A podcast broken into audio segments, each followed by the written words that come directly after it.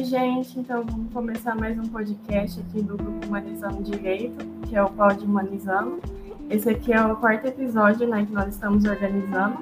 Meu nome é Fabiane Barbosa, eu sou estudante de Direito do quarto período na Unitins e integrante do Grupo Humanizando Direito há mais ou menos um ano. E nós pensamos nesse podcast como uma forma de aproximar as pessoas aos assuntos jurídicos, né, buscando espalhar conhecimentos do direito. E nesse episódio nós escolhemos um tema muito importante na nossa vida, que é o direito tributário, que é um tema que tem relação com os direitos humanos e é, e é também de muita relevância no nosso cotidiano. E para ter essa conversa, nós resolvemos convidar a doutora Etienne, né, para nos ajudar a entender melhor umas questões do direito tributário que às vezes parecem muito abstratas, muito difíceis de serem entendidas e que a gente sabe que muitas pessoas também têm dificuldade de compreender. Então, quero agradecer muito a doutora Etienne por ter aceitado o nosso convite.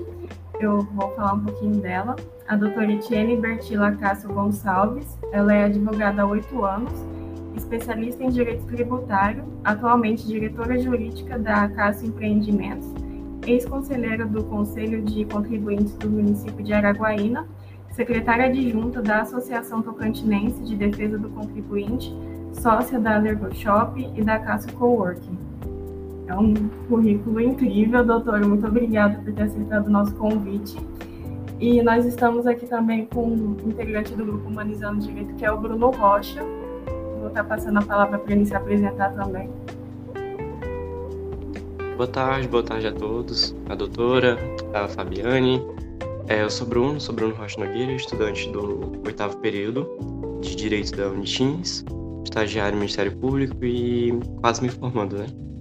E hoje, como a Fabi já disse, a gente vai estar aqui partindo para algumas perguntinhas com a doutora para desenvolver esse tema sobre o nosso ordenamento jurídico a respeito do, da área tributária, tá bom? É, a senhora quer falar alguma coisa, doutora? A gente pode partir para as perguntas, como é que vai ser? Bom, deixa eu dar o meu oi aqui, só um momentinho. É...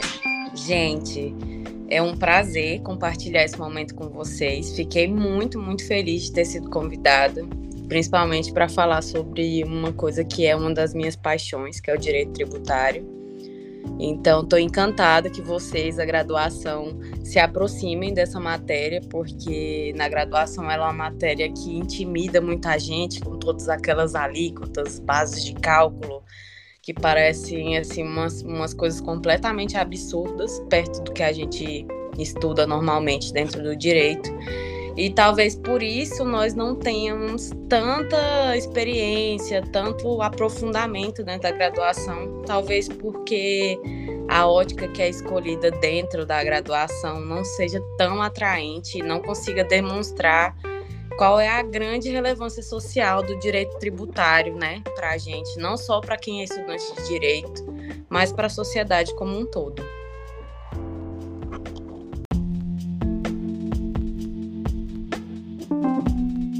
É, pegando um gancho aí da história que falou, eu vejo que às vezes a faculdade peca no sentido de não ter uma aplicação muito prática, né? Porque eu acho que a prática que ela faz vale a pena o entendimento do que é o direito tributário porque eu fiz estágio em órgão tributário e antes de entrar no período que eu peguei a matéria, né? Eu acho que se não fosse por isso eu não, não teria entendido nenhum texto do que eu entendo hoje em dia. Mas enfim, é, a nossa primeira vai ser temas básicos aqui. A gente tentou fazer uma filtragem junto com a senhora das perguntas que seriam melhores para serem debatidas, para o pessoal entender, né? Porque é, voltamos a ressaltar isso, o projeto do Humanizando Direito é, não é só para o lar academicista, ele é tanto para gente quanto as pessoas de fora, então a gente vai tentar fazer tudo o mais simples possível fique compreensível, tá bom? Beleza. Vamos lá, primeira pergunta. O que são os impostos e como eles afetam as relações entre o Estado e os contribuintes? Bom, essa pergunta, eu não, eu não vou nem usar o termo imposto, eu vou usar o termo tributo. E é até curioso a gente falar disso, porque o tributo se a gente pegar ali o sentido etimológico dele, o tributo ele, é, ele tem um sentido de até de devoção, de agradecimento, é, homenagem, né? Porque a origem dos tributos, de se pagar imposto, ela vem muito disso, que é do início das organizações das sociedades, em que a gente tinha ali o chefe da tribo, o chefe dessas primeiras sociedades ali Mesopotâmia, ali que é onde a gente tem as primeiras referências de tributo, é, de que aquilo era uma forma da sociedade, da população agradecer pela proteção daquele chefe, vamos dizer assim, né? Seja ele um rei, um imperador, um chefe de tribo, tanto pela proteção quanto pela organização social, porque a gente sempre tem esses personagens dentro dos grupos, que é essa pessoa que se destaca, que tem esse perfil líder. Então, os tributos, os impostos surgiram daí, de uma forma de gratidão, né? De devolução. Então, a partir das primeiras organizações do Estado, que a gente vai para a Grécia, para Roma, etc., a gente vai começando a organizar melhor essa questão do tributo. E o tributo deixa de ser um, uma, devo, não é nem uma devolução, vamos dizer assim, um pagamento ali, uma, uma gratidão para ser uma obrigação, para que o Estado exista de fato, para que ele se organize e que através dele se consiga organizar a sociedade, sociedade, garantir essas questões dos contratos, obrigações, segurança. E aí cada estado com a sua organização, organização e suas, né, suas devoluções aí para a sociedade. Então o tributo hoje ficou sendo como um, um pagamento pecuniário aí que está registrado na nossa legislação. Ele é obrigado, está registrado em lei e, via de regra, é um pagamento feito em moeda, né? Em espécie, em dinheiro. E aí, a partir dessa organização legal, né, quando a gente começou a fazer as primeiras constituições, a gente tem essa regrinha básica de que o tributo ele tem que ter ali uma referência, uma base de cálculo, né, uma razão de existir, até para ele ser mais justo, né? Aqui no início da sociedade a gente vai, vai basicamente pegar pedaços de ah, por exemplo, de plantação, a parte do arroz vai para o estado, né? E depois assim vai parte do gado, até a gente começar a inserir a moeda, né? E aí por aí vai, né? A questão do ouro no Brasil, como a gente teve a situação do quinto. Mas assim, o tributo em si, ele é essa prestação pecuniária paga ao Estado em função do seu poder, da sua organização social e ele tem essa necessidade de existir para arcar com os custos e para justificar essa estrutura.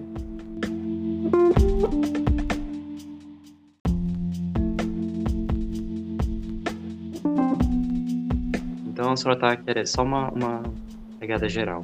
Então você está querendo dizer que o tributo ele tem essa natureza assim muito mais antiga, né? Que até como você se referiu uma coisa mais tribal das pessoas reconhecerem uma forma de prestar sem esperar de volta uma coisa, mas sim como um, um reconhecimento de uma coisa benéfica, né?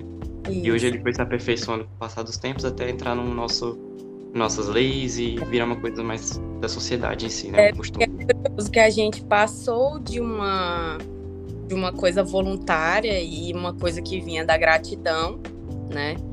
Para uma obrigação de ambas as partes, porque hoje eu pago impostos, mas o meu sentimento é que o Estado tem que me devolver algo.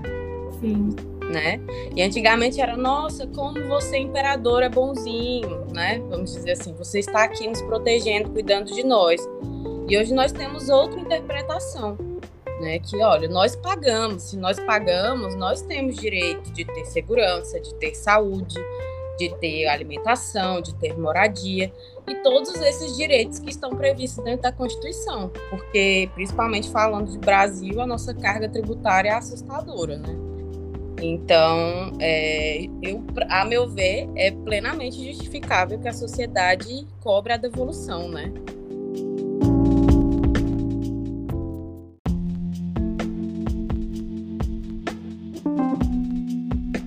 Você que está na prática há muito tempo com essa área tributária, eu sei que eu estou desviando aqui um pouco, do, um pouco do foco das perguntas, né, mas é que eu fiquei um pouco curioso. Deixa fluir. É, é, eu vejo que a lei tributária é muito abrangente, né? Por exemplo, cada estado ele consegue medir uma tributação específica para a região, para os produtos que vão ir para lá. Tanto que tem aquela questão da elisão, né? Da elisão. O que, que é elisão? É você optar por onde você vai comprar de acordo com a carga tributária, né? Aí eu queria entender como é que é para a senhora conseguir conciliar, porque eu imagino que você não atue só no Tocantins, né? Ou não. só no Tocantins, não? Pois é, não. então você sempre para para estudar as leis tributárias dos outros estados, assim, quais são as dificuldades que você encontra, é, tendo que toda vez começar do zero quando você vai atuar em algum estado que não, não segue a mesma lei, assim, tipo do Tocantins? Olha, na verdade, as bases, de uma forma geral, são muito parecidas, né? Então, você vai ter algumas peculiaridades, que são alguns benefícios fiscais que alguns estados fazem para atrair é, novos contribuintes, que eles fazem, vamos, por exemplo, aqui no Tocantins nós temos o Pro Indústria, que aí eu te dou um desconto de CMS, às vezes te dou um lote aqui no Parque Industrial de Palmas, para que você venha, instale sua indústria, porque o Tocantins acredita que isso vai gerar emprego e vai aquecer a economia do local, então ele faz essas, essas trocas, né? Aí com o contribuinte. Então, vários estados trabalham dessa forma, né? Ah, aqui nós você não vai pagar ICMS nos primeiros três meses de abertura da sua empresa. Então, vão ter alguns detalhes assim, né? Mas hoje, como a gente tem, por exemplo, o Simples Nacional, ele deixou mais ou menos é, eu, eu me atrevo, por exemplo, aqui no Tocantins, mais de 75% das empresas são do Simples Nacional. E eu imagino que essa seja a realidade de quase todo o país. Então a gente acaba é, pegando uma legislação bem nacional, assim, quando a gente está tratando dessas empresas do Simples. Mas o que, o que tem sido vamos dizer assim, um calo no meu sapato, e eu acho que mais do empresário do que meu, porque no caso eu estou trabalhando para ele, mas quem paga a conta no final é ele, né? É que assim, os estados têm feito, os estados não, na verdade, o Congresso Nacional, em razão da reclamação dos estados, tem tentado aplicar aí uma certa justiça tributária no, no quesito assim de equilibrar as, as arrecadações, porque, por exemplo, a nossa realidade é que São Paulo produz muito, né? Praticamente tudo que se fabrica no Brasil vem de lá. Então, nós, tocantinenses, compramos de São Paulo. E aí, na tentativa, é, a meu ver, muito infeliz dos legisladores, eles falaram: ah, tudo bem, mas agora para a gente estimular a indústria do Tocantins, tudo que vocês comprarem de fora, vocês vão ter que pagar uma complementação de alíquota, que aí é uma diferença de CMS do estado de São Paulo para o estado do Tocantins. Então, assim, eu contribuinte, sei lá, revendedor de mercadoria de sapatos, vamos supor, tenho a minha empresa e não tem fábrica de sapato no Tocantins, o que é uma pena. E eu vou comprar de São Paulo, vou pagar o frete, vou comprar os produtos de lá, mas eu vou arcar com esse custo de imposto a maior, que vai deixar a minha mercadoria menos competitiva, porque nenhum contribuinte de nenhum outro estado resolveu fazer uma fábrica de sapato no Tocantins. Então, assim, não me pareceu uma lei inteligente, entendeu? Não é interessante. Tipo assim, ah, tudo bem, vou aumentar a arrecadação do Estado? Vou. Mas em troca disso, eu vou prejudicar todo o mercado de vendas no Estado, né? E aí, nessa hora, é, quem paga a grande conta é o consumidor final, porque é impossível eu, como revendedor dessa loja de, de sapatos, não repassar esse custo para ele.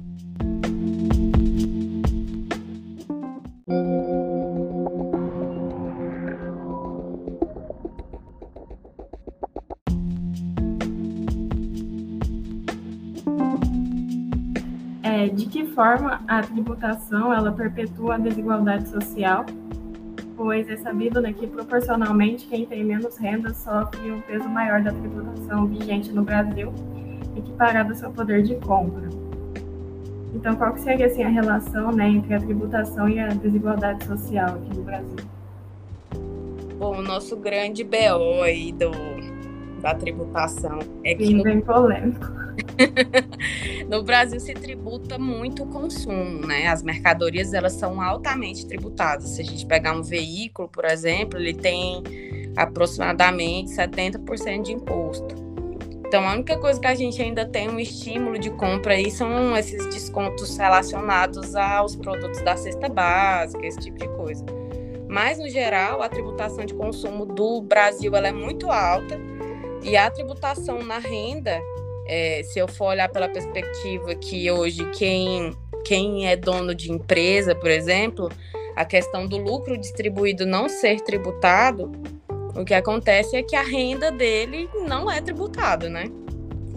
E aí, nessa hora, você, seu João, traba é, trabalhador assalariado, você não vai ter essa benesse, esse desconto de, de imposto, porque você não recebe via CNPJ, né? Você recebe via carteira. Então, outro problema também que gera isso é, é que a nossa tabela de imposto de renda está extremamente desatualizada Hoje, praticamente, uma pessoa que ganha aí dois salários mínimos e um pouquinho, ela já tem que recolher imposto de renda. Então, é uma realidade assim muito complexa para quem ganha muito pouco, né? Ainda ter que arcar com esses custos.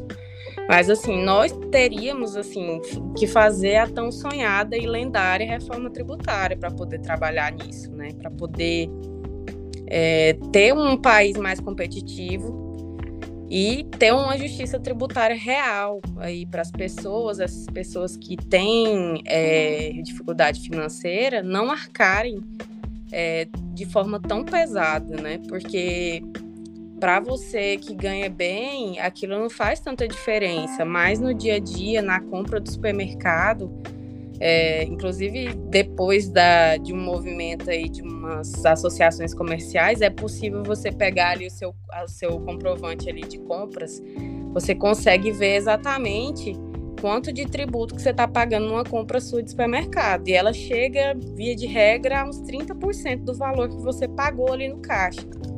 Isso é muito para uma pessoa que, que ganha pouco, é muito dinheiro, entendeu? É, talvez para uma pessoa que ganha milhões não vá fazer diferença, mas assim, o impacto para quem tem renda baixa é gigantesco.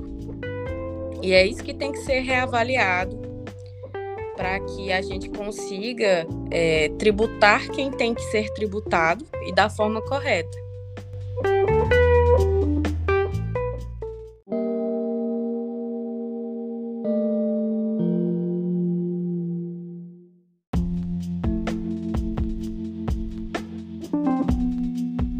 Que a doutora acha que poderia ser feito, então, para estar tá melhorando essa situação, assim, além da reforma tributária? Eu acho, sinceramente, que a gente poderia, vamos dizer assim, fazer melhorar essa questão da avaliação, por exemplo, da classificação da renda. Hoje a gente tem o cadastro único, por exemplo, que o cadastro único você tem ali boa parte da, da população de baixa renda está cadastrada, recebe Bolsa Família. Poderia ser feita uma forma, por exemplo, de isentar essa população do cadastro único de, de pagar impostos ali nessas, nessas pequenas compras do dia a dia, entendeu? Porque elas não têm condição financeira de arcar. Seria uma coisa é, que, não, que não, não seria tão difícil de fazer, porque quando você pensa num cenário de reforma tributária que você tem aí mais de 20 estados, é, é muita. É muita... muito grande. Então, assim, olha, desde os anos 80 que reza a lenda que vai ter uma reforma tributária, entendeu? Cadê essa reforma? Nunca chega. E nesse meio tempo, a população pobre, ela paga, paga muito caro por isso.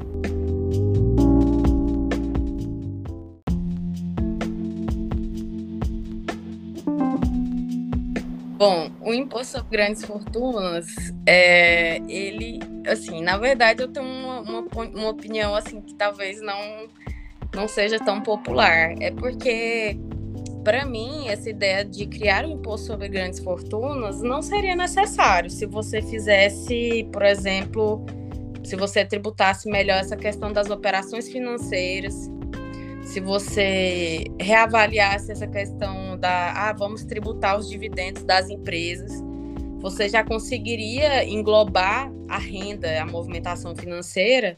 Isso seria bem interessante e elevaria o rendimento aí dos cofres públicos. Quando para mim, quando você tributa grandes fortunas, você causa uma fuga de milionários do seu país. Se você der uma analisada em por exemplo, em países como a França, salvo engano, Itália, recentemente acho que a Argentina. É, esse foi, essa foi a ação imediata do milionário residente é, com o surgimento do imposto de grandes fortunas. E, para mim, um, um milionário sair do país é um impacto muito grande, porque ele vai levar a empresa dele, ele vai demitir muita gente. E aí vira um. Assim, você está interessado em resolver um problema e você criou outros. Porque o milionário, via de regra, ele não tem milhões de dólares debaixo do colchão dele. A, a herança, aquele dinheiro todo que ele tem, é muito de patrimônio. Né? Ele tem uma indústria, ele tem máquinas. Então, para ele pagar, vamos dizer assim, esse imposto sobre grandes fortunas, ele vai ter que reduzir custos, por exemplo. É a, a ideia inicial de todo empresário, ah, tá, eu tenho que pagar isso, então eu vou ter que demitir aqui uns funcionários. Então eu vou fechar essa fábrica aqui, porque essa fábrica essa fábrica não está rendendo tanto, é melhor fechar ela, porque se for, ele vai fazer a conta da matemática básica. Para eu pagar isso aqui, é melhor vender essa empresa, é melhor fazer. Então, assim, eu não sei se no final das contas isso vai gerar o efeito que se imagina, né? Então, e pelo que eu vejo de, de comportamentos da aplicação desse imposto em outros países, eu imagino que as pessoas também vão embora daqui, né, nesse tipo de situação de tributação de grandes fortunas. Principalmente porque o nosso país, no aspecto tributário, ele não é nada atrativo, ele é extremamente difícil de lidar a gente tem uma burocracia gigante e, e mais isso seria mais um motivo para ir embora. Né? Então, assim, eu, eu penso por essa perspectiva. Não sei se é porque eu lido muito com empresa, muito com empresário, e eu penso que eles pensariam isso. É, e essa coisa de da, da visão que muitas pessoas têm de que muito, e que não deixa de ser um pouco de verdade, de que muita gente é milionária porque ela tira de alguém, é, e aí essa questão do imposto sobre grandes fortunas dá essa sensação de que você está devolvendo ao povo, vamos dizer assim, né? Esse dinheiro que foi tirado. É, mas assim, hoje nós temos aí, principalmente depois da tecnologia, da internet, é, muitos novos milionários que surgiram do nada, diante da criatividade deles, da expertise deles no negócio, que às vezes é uma coisa natural. É, então, não é tão simples assim, né? E eu realmente não, não sou a favor, mesmo existindo previsão legal, como tantas outras coisas que tem previsão legal aqui que não é cumprida. A gente tem várias previsões legais na nossa Constituição que as pessoas totalmente ignoram. E eu acho que essa, a meu ver, não é tão interessante assim. É, deixa eu fazer um apontamento aqui que eu achei interessante. Então, eu, é tipo assim, a princípio eu queria dizer que eu compartilho da mesma opinião que a senhora. E eu queria saber se você acredita que essa questão dessa possível, que tem previsão, né? Mas se viesse a ocorrer, você acredita que estariam tirando o aquecimento da economia, né? Porque assim, eu, por exemplo, meu pai ele é empresário, eu sei como é que às vezes a pessoa que ela é empresária aqui no Brasil, ela passa por uns bons bocados pra gente tipo, se manter em dia com, igual você falou, com questões tributárias. Então, eu tenho uma opinião semelhante à sua, ao mesmo tempo que eu gostaria de saber a sua visão, né, sobre essa questão da como seria afetada a economia do Brasil. Você disse que estava tendo essa evasão dos milionários e tal, mas isso teria como afetar de uma forma positiva as pessoas que não são milionárias?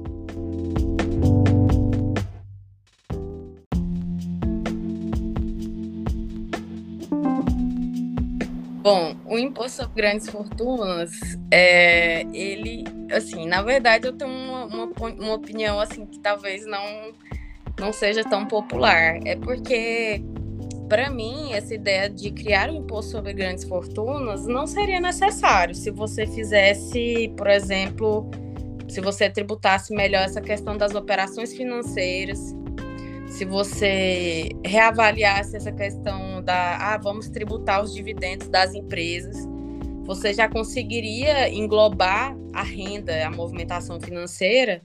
Isso seria bem interessante e elevaria o rendimento aí dos cofres públicos. Quando para mim, quando você tributa grandes fortunas, você causa uma fuga de milionários do seu país. Se você der uma analisada em por exemplo, em países como a França, salvo engano, Itália, recentemente acho que a Argentina. É, esse foi, essa foi a ação imediata do milionário residente é, com o surgimento do imposto de grandes fortunas. E, para mim, um, um milionário sair do país é um impacto muito grande, porque ele vai levar a empresa dele, ele vai demitir muita gente. E aí vira um, assim, você está interessado em resolver um problema e você criou outros. Porque o milionário, via de regra, ele não tem milhões de dólares debaixo do colchão dele. A, a herança, aquele dinheiro todo que ele tem, é muito de patrimônio. Né? Ele tem uma indústria, ele tem máquinas. Então, para ele pagar, vamos dizer assim, esse imposto sobre grandes fortunas, ele vai ter que reduzir custos, por exemplo.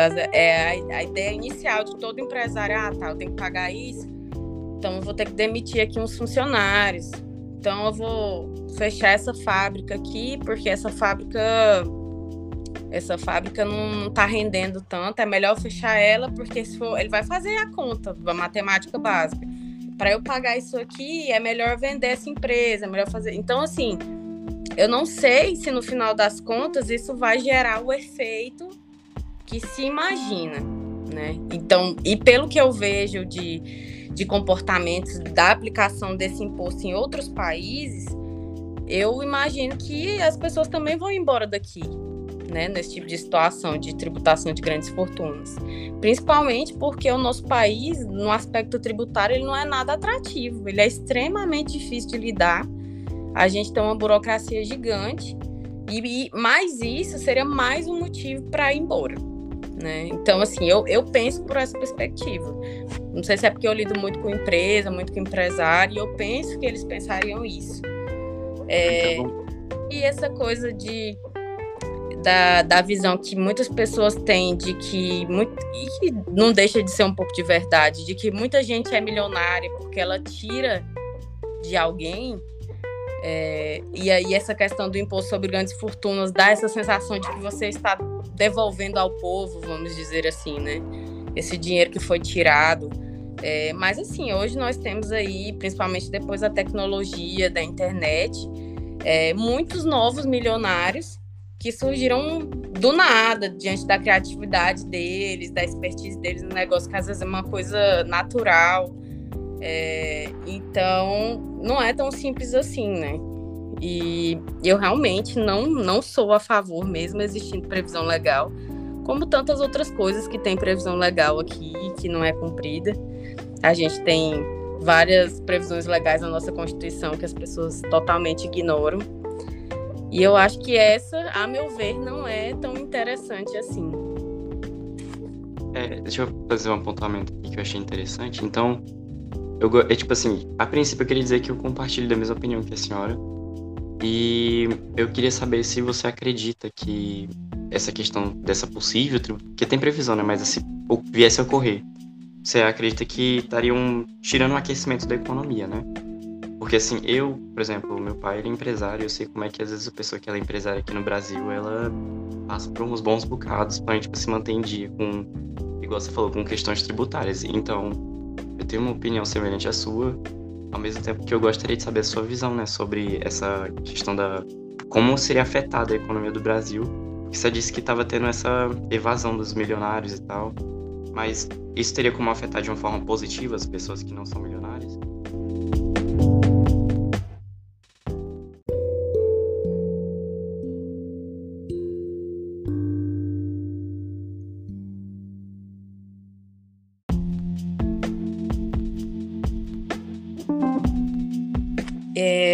Que eu penso é que o problema do Brasil não é falta de arrecadação, é má gestão. Então, assim, não falta dinheiro, entendeu? Nós temos uma arrecadação muito alta. Se nós compararmos aí com boa parte do país, é, a gente está, vamos dizer assim, muito bem de grana. Nós, só que nós estamos péssimos de gestão. A gente tem muito dinheiro na educação mal aplicado, muito dinheiro na saúde desviado. Então, assim, a gente tem um gasto muito alto com o legislativo, com o judiciário, com o executivo, muitas despesas desnecessárias, muitos assessores. Então, assim, tudo isso, hoje, inclusive, se você for olhar essa pela perspectiva da lei de responsabilidade fiscal, praticamente todos os estados estão estourados com relação a limites de gasto com pessoal, por exemplo. E aí, é, eu volto de novo, gente. O nosso problema é que enquanto a gente não aprender a gerir o dinheiro público, não adianta a gente ter mais dinheiro. Então, assim, eu acho que não vai resolver o problema, infelizmente. Eu não acho que esse dinheiro vai chegar à pessoa que realmente precisa dele. Eu não acho que isso vai trazer é, justiça tributária, que vá reduzir a pobreza da população. Não, não acredito, infelizmente, não tenho essa ilusão.